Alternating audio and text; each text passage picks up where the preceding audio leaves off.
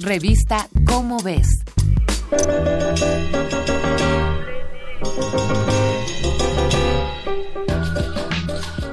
Es el conocimiento colectivo que la interacción entre el alcohol y las medicinas no tiene un efecto favorable en el organismo. Cuando el consumo de alcohol es constante, las enzimas del hígado se acostumbran a trabajar con mayor intensidad para procesarlo.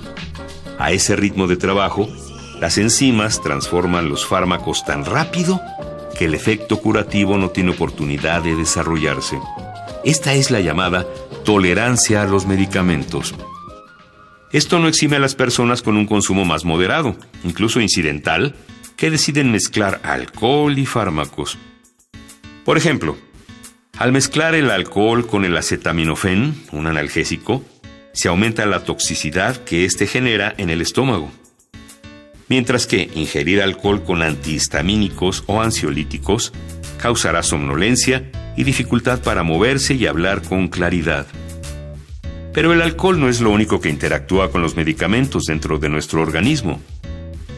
Según estudios de la Agencia de Alimentos y Fármacos de Estados Unidos, la FDA, Tomar algunas medicinas con leche o jugo podría no ser una muy buena idea. La vitamina C puede impedir que el organismo absorba algunos medicamentos, además de que cierto compuesto contenido en la naranja y en la toronja podría interactuar con las enzimas que degradan los fármacos, como los antihistamínicos y los antihipertensivos, impidiendo que lleguen en condiciones óptimas al estómago. Por su parte, la gran cantidad de calcio de la leche puede crear cierto recubrimiento en los fármacos que los proteja de ser procesados por el estómago y lleguen de manera casi directa hasta las heces fecales, por lo que su compuesto curativo jamás se introdujo en el organismo. Para evitar cualquier riesgo de este tipo, lo ideal es tomar siempre los medicamentos con agua. Una cucharada de semillas de papaya, una taza de leche, lo pone a servir con un pedazo de pulpa de sábila y le vas a agregar cuando ya haya hervido, le vas a endulzar miel de colmena, ¿sí me explico? Y te lo vas a tomar 45 días. Como era de esperarse, los fármacos también reaccionan de maneras peculiares con ciertos alimentos, muchos de los cuales son empleados en los llamados remedios naturistas. Por poner algunos ejemplos, la hierba de San Juan, recomendada para trastornos de depresión y ansiedad, interactúa con una enzima que permite la efectividad de los anticonceptivos orales.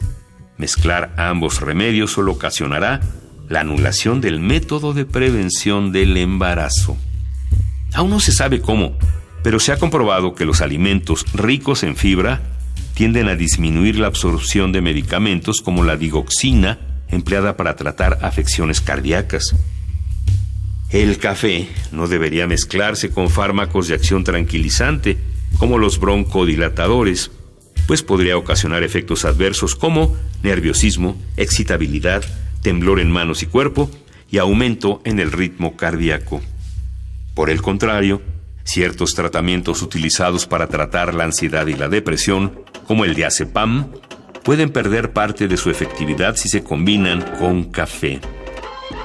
La mayoría de los medicamentos incluyen indicaciones en su empaque advirtiendo sobre ciertos tipos de mezclas que como consumidores debemos evitar.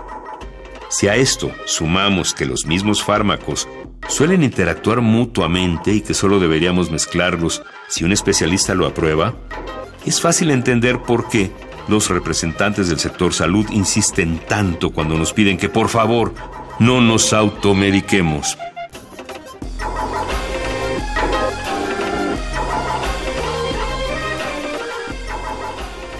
Esta es una coproducción de Radio UNAM y la Dirección General de Divulgación de la Ciencia de la UNAM, basada en el artículo Alimentos y Fármacos, Mezcla Peligrosa, escrito por Anayansi Rodríguez Manzano. Si deseas saber más sobre el efecto que tienen ciertos alimentos al mezclarlos con medicamentos específicos, consulta la revista Cómo ves, la publicación mensual de divulgación científica de la UNAM. Revista Cómo ves